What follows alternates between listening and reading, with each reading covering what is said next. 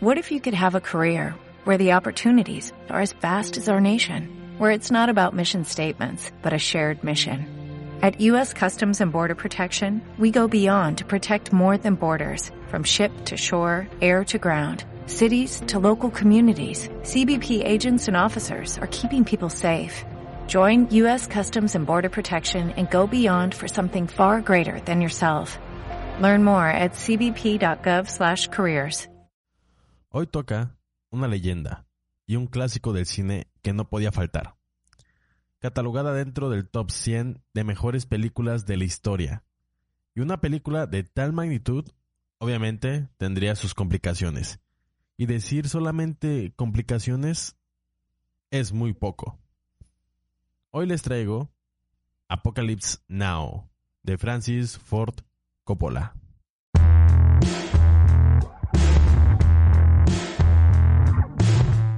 Bienvenidos a este podcast llamado Buena Vibra, en donde la buena vibra ha muerto.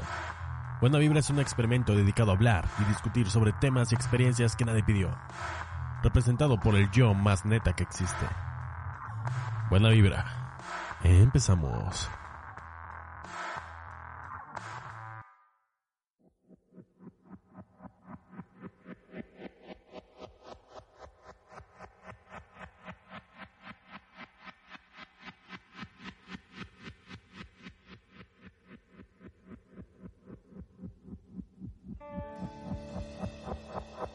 Apocalypse Now es una película bélica estadounidense, dirigida y producida por Francis Ford Coppola en 1979.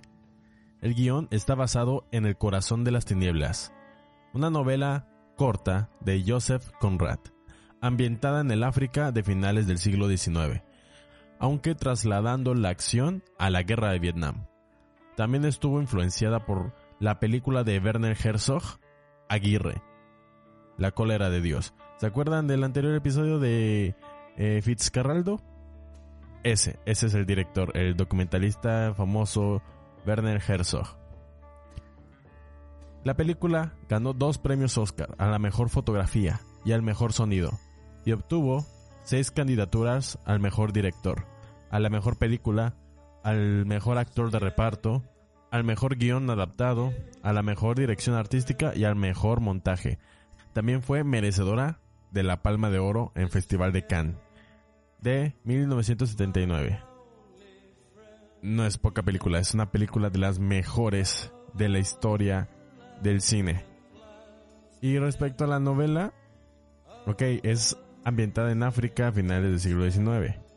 Pero debido a la época en la cual estaba trabajando Ford Coppola, recuerdan que ya, ya estaba en las últimas el conflicto con Vietnam. Ya Estados Unidos se había retirado y ya había dejado solo al Vietnam del Sur al, en las manos del Viet Cong, ¿no? Así que, qué mejor que adaptar una novela que una guerra tan tan catastrófica como la de Vietnam. Y le quedó perfecto adaptar esa novela al conflicto actual que estaban viviendo, que fue la guerra de Vietnam. Así que qué mejor decisión ha tomado Francis Ford Coppola. Neta, qué chingón que se animó a hacerlo de eso. Aunque hubieron muchos que estaban en la contra. ¿Se acuerdan del movimiento hippie y todo eso? Pues ellos, los antiguerra, les llamaban. Eso les causó mucho conflicto popular, ¿no? Porque ya hablar de temas de guerra, hablar de balazos, homicidios, ya estaba como teniendo harta la gente del pueblo americano. Ya no querían ver ese, ese tipo de películas y luego que sacaran una película sobre la guerra de Vietnam que recién había pasado de parte de Estados Unidos, obviamente. Así que fue como un choque fuerte de mucha violencia. Al igual que le sucedió a Stanley Kubrick al sacar este Full Metal Jacket. Y en esos años la gente estaba sensible, como hoy en día es sensible el tema del feminismo. Algo así, pero con la guerra. No todo el mundo sabe, que esta película fue una catástrofe en la producción, en el rodaje de la película, ya que tuvo de todo.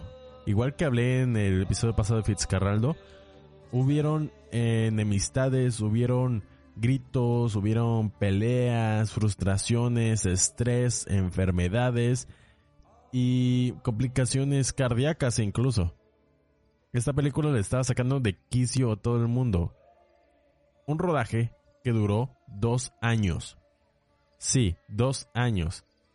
En donde antes de, antes de empezar a grabar, llegó un tornado que frenó toda la producción durante semanas. Inundando donde vivían en Manila, porque Ford Coppola se fue con toda su familia a prácticamente vivir a Filipinas durante el rodaje de la película. Y hasta le robaron. Los que se quedaron ahí en Filipinas le robaron y los que se fueron pues tardaron mucho más tiempo en regresar. En donde incluso el actor Marlon Brando estaba pidiendo una fortuna por salir en esta película. Y por adelantado, cabe decir. Y para quien no conozca la actitud de Marlon Brando, haz de cuenta como el actor que les decía en la película de Fitzcarraldo, eh, Klaus Kinski. Haz de cuenta, pero no tan violento. Nada más como diva y valemadrista, podríamos decir que fue Marlon Brando a pesar de ser un gran actor. Así que vamos al contexto de la película.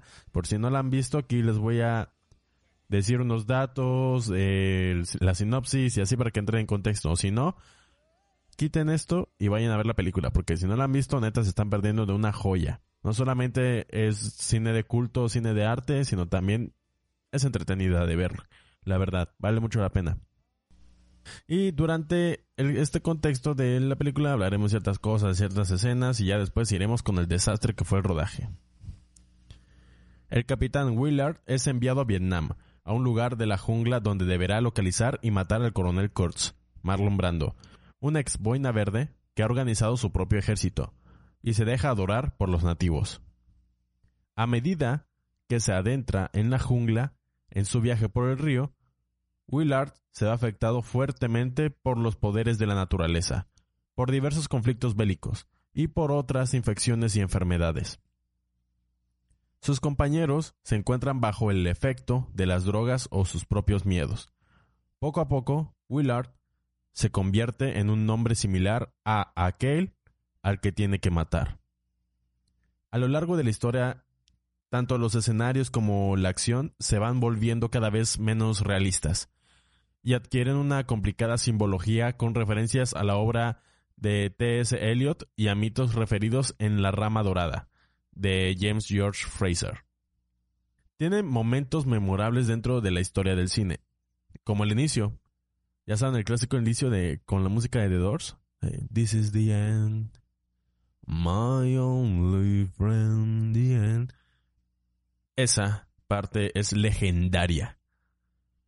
Si no conocen a The Doors, es un grupo impresionante, como ya no existen hoy en día. Haz de cuenta, combina Pink Floyd con un poquito de los Beatles de, The White Album, un poquito de ese estilo, le agrégale un tonito de Nirvana, ándale, pero mejor aún. Así que esta película abre con la canción de This is the End de The Doors.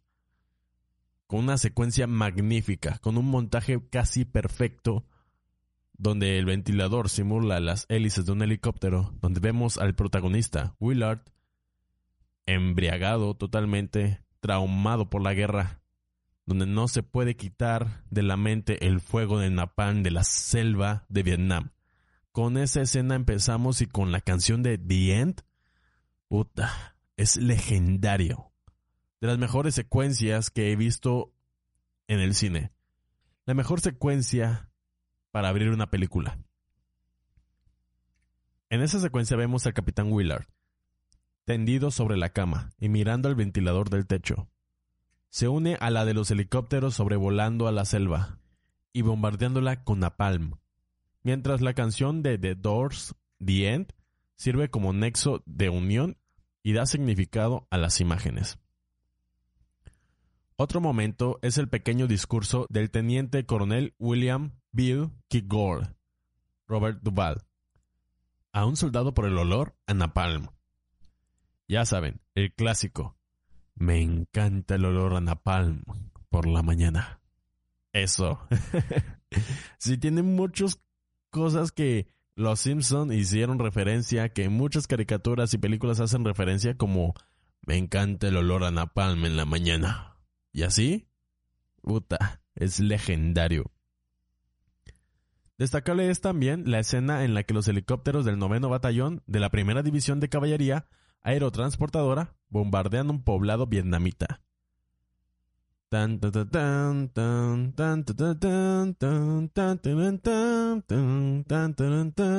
Ya saben, ¿no? La cabalgata de las Valquirias, si no me equivoco, si así se llama, a ver. Sí, cabalgata de las Valquirias. De la escena de los helicópteros. Igual, una escena legendaria de los Simpsons, lo reventaron como a más no poder. Y otras series y otras películas le hacen referencia a esa escena y no saben lo complicado que fue rodar esa escena. Imagínate coordinar varios helicópteros y con el de pirotecnia, con los actores, los extras, para coordinar todo eso. ¡Qué desmadre! ¿Cuántas cámaras debieron de haber tenido? Para grabar cualquier cosa, cualquier perspectiva que pudieran usar después. Después iremos a esa parte en donde vemos que fue un desastre de logística, aunque se logró, pero eso no quita de que quizás por eso Ford Coppola se haya quedado calvo. Otra escena memorable es aquella en la que Willard es llevado ante Kurtz para ser interrogado, donde se produce una combinación de luz y sombras que ocultan parcialmente el rostro del coronel, simbolizando el lado bueno y el lado oscuro del corazón humano. De hecho, la película trata en su trasfondo sobre los procesos mentales y morales que se producen en las personas sometidas a condiciones adversas, y cómo estas condiciones afectan de manera diferente a cada uno de los personajes que aparecen, en función de su personalidad, sus actos y su conciencia. Toca mucho esos temas de los traumas de la guerra, de cómo una persona puede cambiar y que te haga cuestionar del por qué estamos aquí. ¿Por qué estoy en esta trinchera? ¿Por qué estoy peleando por un pedazo de tierra? ¿Por qué estoy peleando? ¿Por qué quiero ir al otro lado con el enemigo para que nada más me acribillen a balazos? Esos temas toca lo malo de la guerra. Muchos pensaban que esta película podría ser como una apología a la guerra, pero en realidad es una película antiguerra. Antiguerra donde muestra la desgracia de la guerra, que la guerra no discrimina, aunque haya inocentes de por medio. Por eso es una gran película, porque no solamente eh, tiene un argumento de ir contra la situación de la guerra, de ver las consecuencias de la guerra y cómo afecta a la mente que se vuelve totalmente psicópata. Como el tipo que ama el olor a napalm en la mañana, o sea, qué carajos.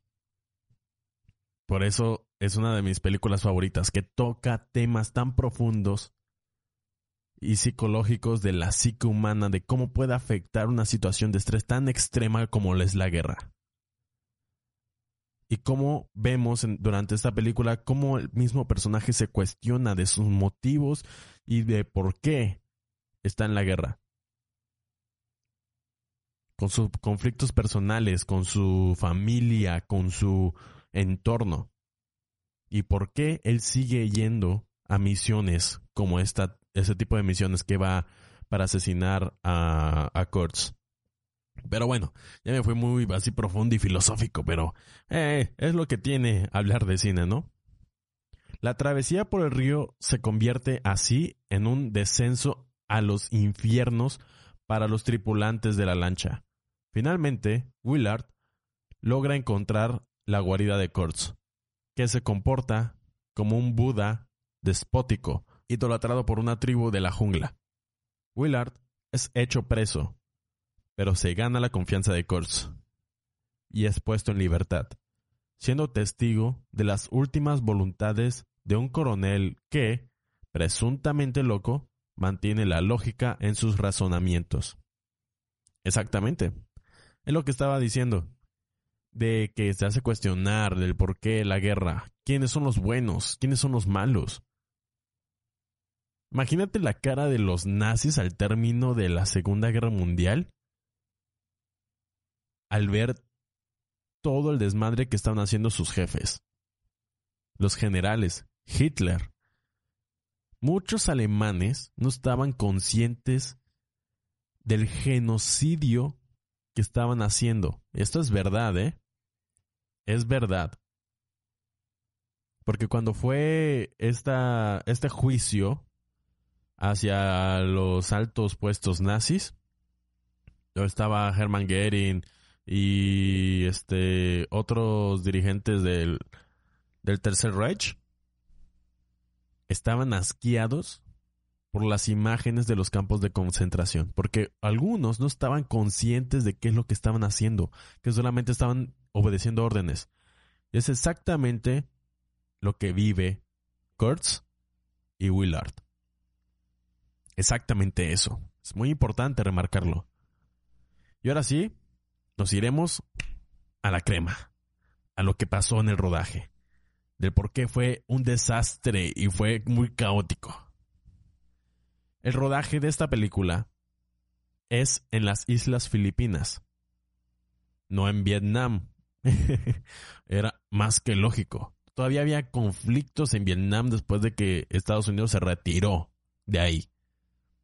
Era una locura ir directamente a Vietnam, ya que había todavía guerras, guerrillas y no, obviamente no se iban a meter ahí, ni loco. Aunque por un momento se plantearon grabar en medio del conflicto bélico de Vietnam. En serio se lo llegaron a plantear grabar con eh, escenas de batallas reales, con eh, soldados reales, en plena guerra. Pero cuando empezó la preproducción de la misma, ya había terminado. o sea, solamente porque les llegó tarde la guerra, cuando estaban preproduciendo, dijeron, ah, ok, pues no, en Filipinas entonces. Imagínense si lo hubieran rodado en Vietnam, güey. ¿Qué más pedos hubieran tenido? Hasta muertos hubieran tenido. En serio, y esto no fue idea de Coppola, esto fue idea del, del guionista que estaba escribiendo el guion para esta película tenía pensado que sí se hiciera en medio del conflicto de Vietnam, con soldados reales, con eh, armas reales, todo real, como Herzog, subiendo su barco en medio de la Amazonia y atravesando una pinche montaña en medio de la selva. O sea, puta madre, o sea, pero en medio de una guerra. Qué desastre hubiera sido, pero también qué proeza hubiera sido. Qué curioso, ¿eh? Pensar en eso y era obvio que iba a tener un montón de complicaciones. De hecho, cuando Coppola la presentó en el Festival de Cine de Cannes, comentó, Esta no es una película sobre la guerra de Vietnam. Esto es Vietnam. Ay, me imagino. O sea, hubiera dado lo que sea por estar en ese rodaje. Hubiera dado lo que sea, aunque quizás pierda un brazo o me dé un infarto. Daría lo que sea por haber estado ahí.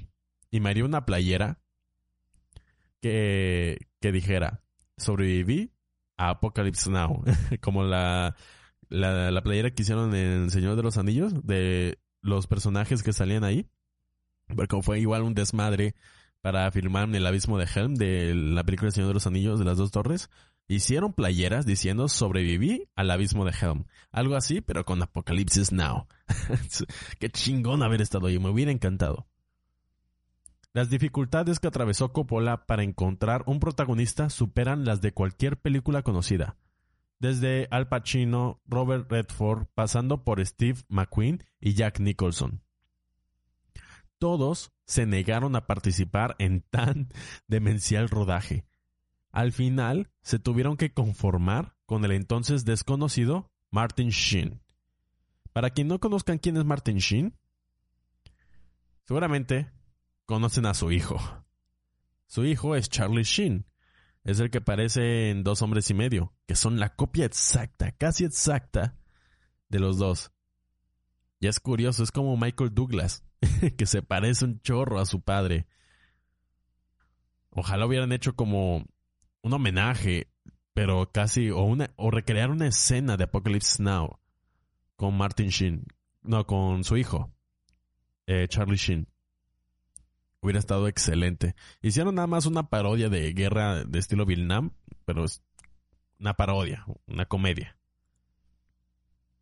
Originalmente, para el papel del capitán Willard había sido contratado Harvey Keitel, quien filmó algunas escenas, pero fue despedido por Coppola, ya que éste consideraba que Keitel no estaba a la altura del papel, tras lo cual Coppola contrató a Shin, contribuyendo todo esto a la demora y al retraso de la filmación, que se extendería alrededor de dos años.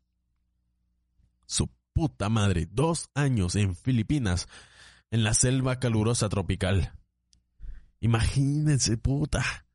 Algo así como Fitzcarraldo, que allá había hablado, estar en medio de la selva, sin nada, más que unos radios y con militares, helicópteros.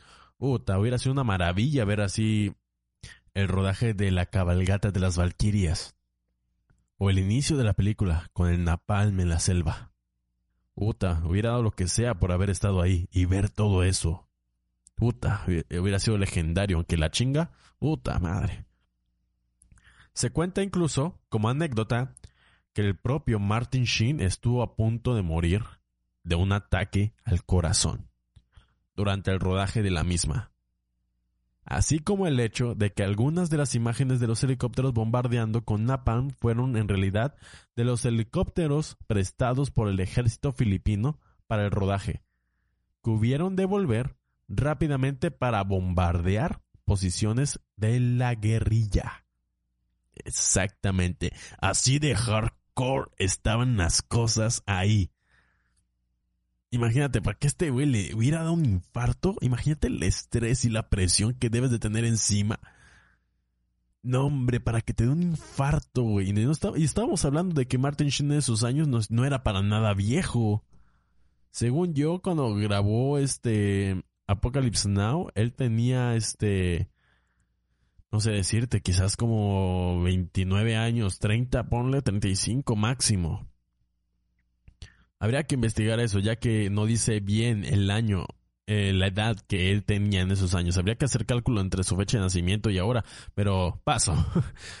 en resumen, no era un viejo. Así que imagínate la cantidad de pedos que debió haber pasado. Y luego con su problema de alcoholismo, no hombre, no hombre, hizo pum.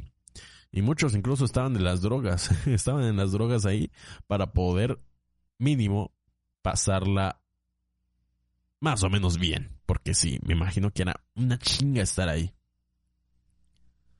Durante la convalecencia de Martin Sheen, a causa de su infarto, este fue sustituido por su hermano, Joe, debido a su gran parecido físico. No obstante, su sustitución fue reservada a escenas oscuras, en las que el personaje sale de espaldas o en planos generales. Eh, parecido entre hermanos, eh, qué conveniente. No les hubiera salido puta, más pedos, otro año de rodaje para que se recuperara este Shin. Luego, cuando Martin se incorporó de nuevo al rodaje, se rodaron los primeros planos. Ahí está. Ahí volvió. Qué bueno.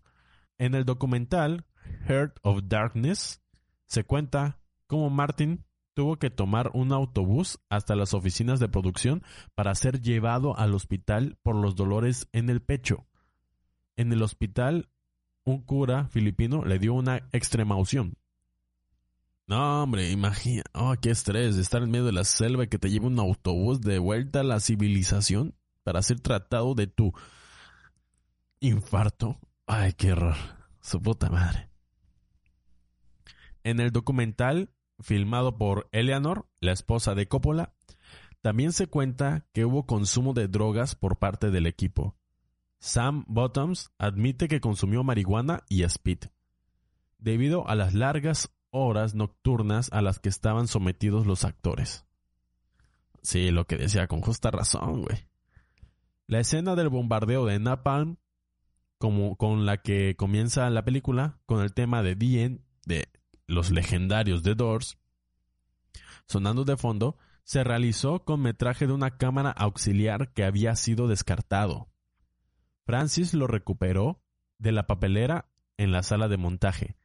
Se fijó en aquel material fotográfico de casualidad.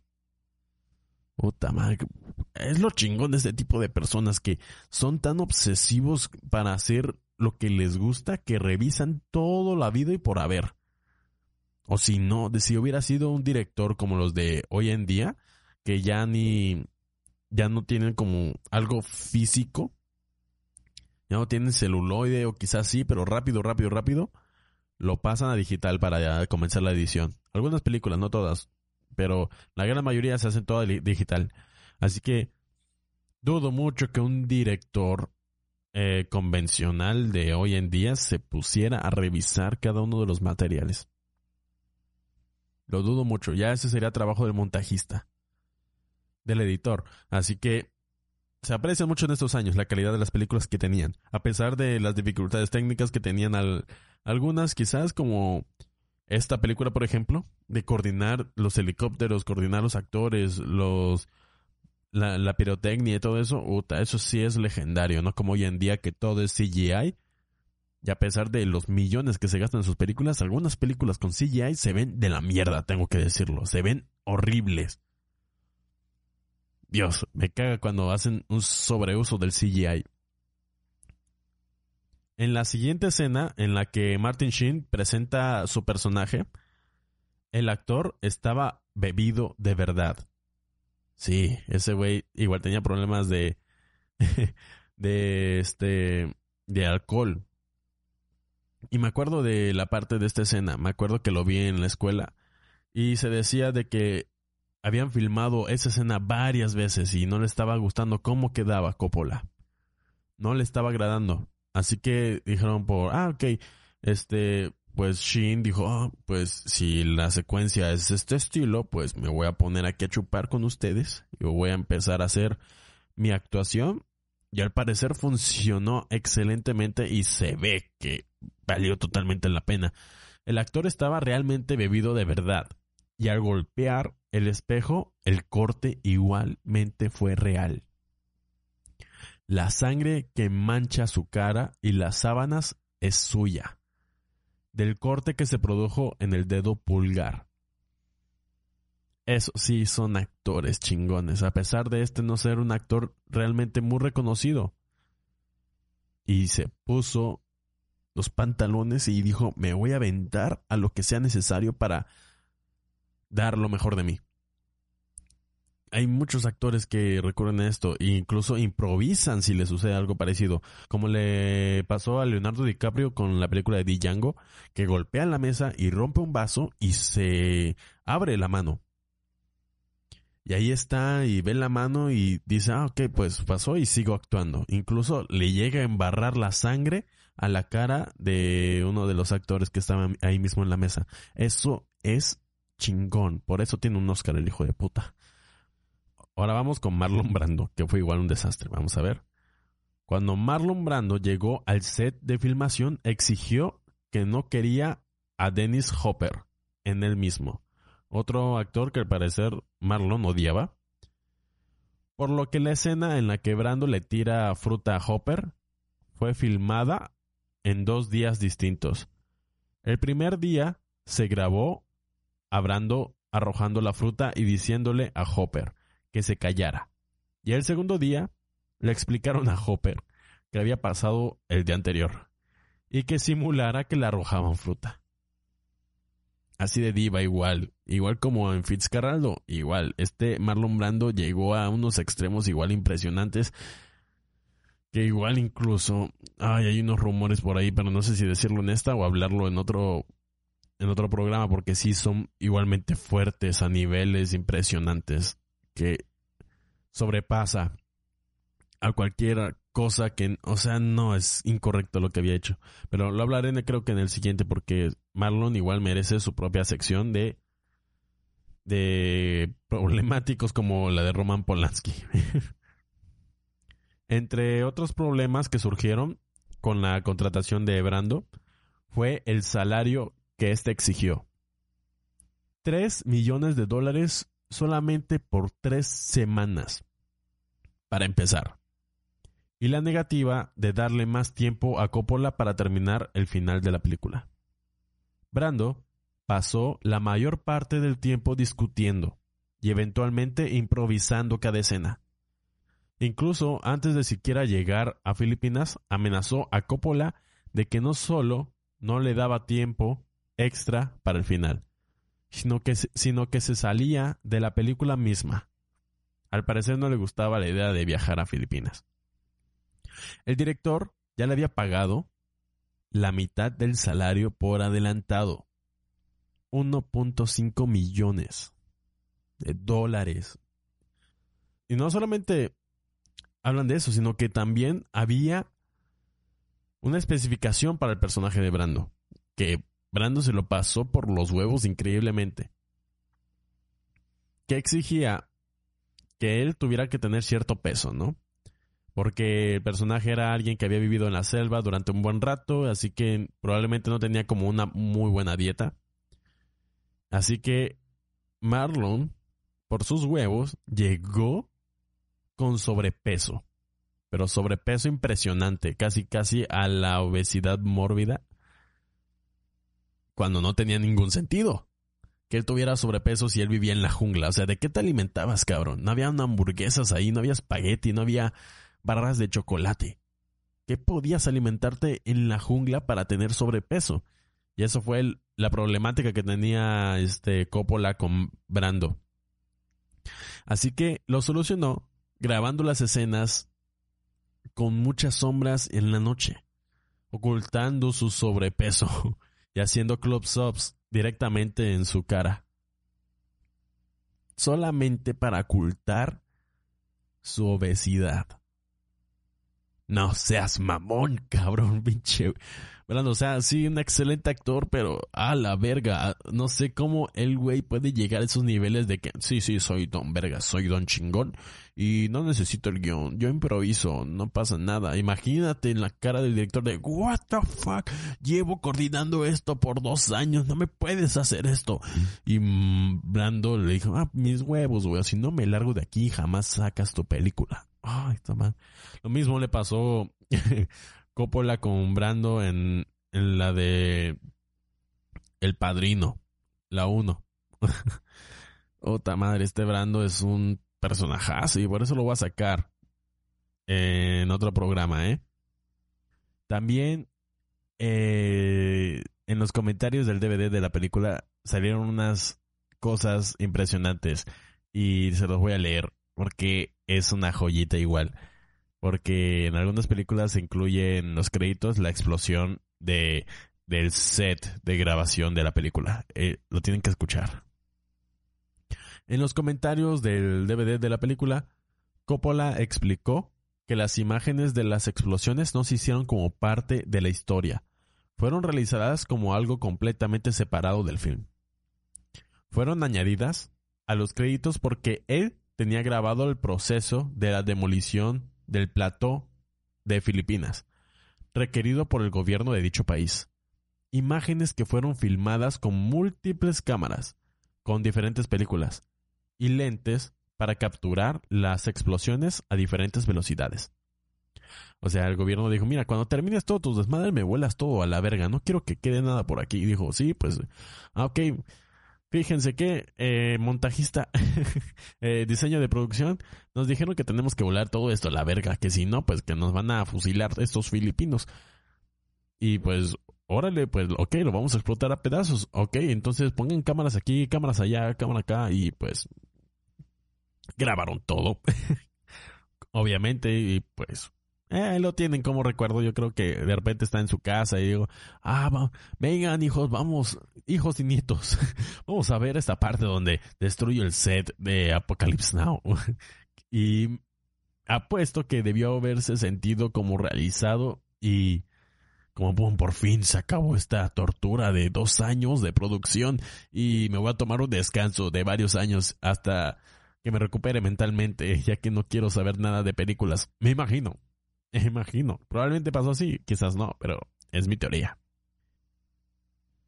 Y no es solo es eso. Aún hay más. Aún hay más. No solamente fue caos en el rodaje, sino también en la postproducción. Y les diré por qué. Y fue horrible. Porque Coppola tenía eh, pensado en que la postproducción durara solamente cuatro meses. Esto se lo había encargado a a Michael Murch.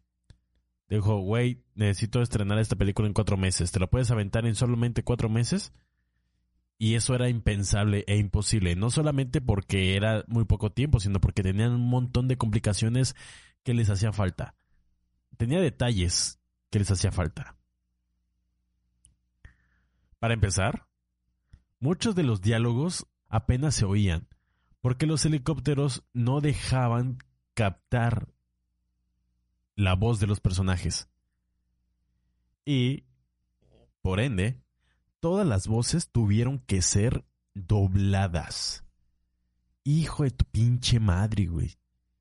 O sea, que los sonidistas siempre tienen registro en sus audífonos de que si se escucha bien o que si no. Así que no me imagino qué habrá pasado por la cabeza del, del boomer, del sonidista.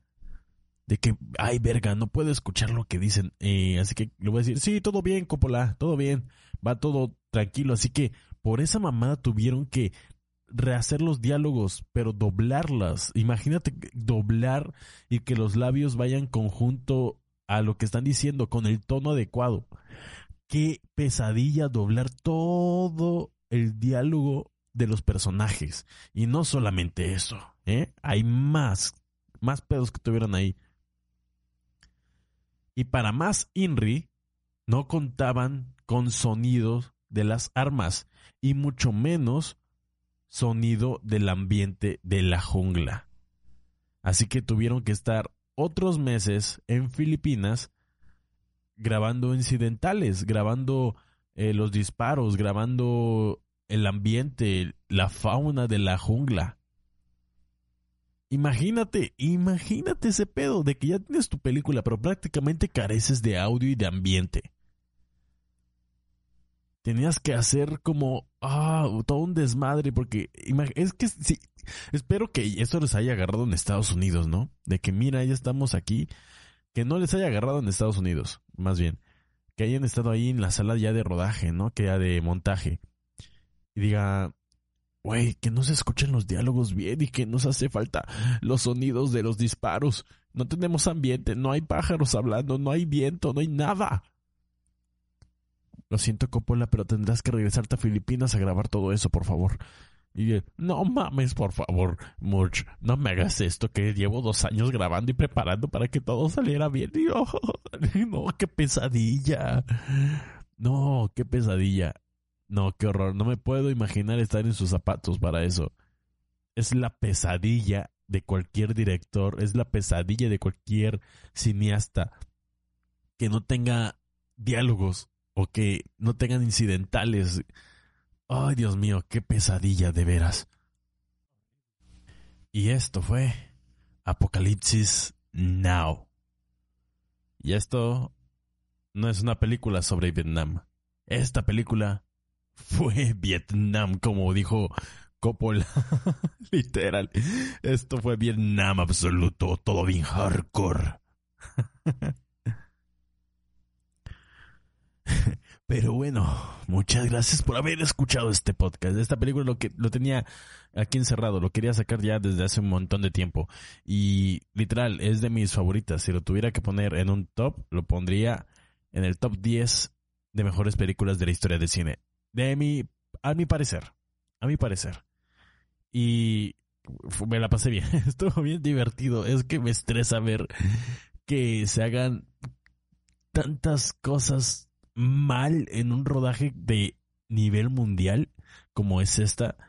Un rodaje que fue catastrófico, pero se, estaba fuera de las manos de Coppola. No, no lo culpo a él, sino la naturaleza y terceras personas. Y espero que les haya gustado, porque fue especialmente bonito para mí hacer este podcast. Y bueno, nos veremos en el siguiente podcast de Buena Vibra. Que la pasen bien y hasta luego.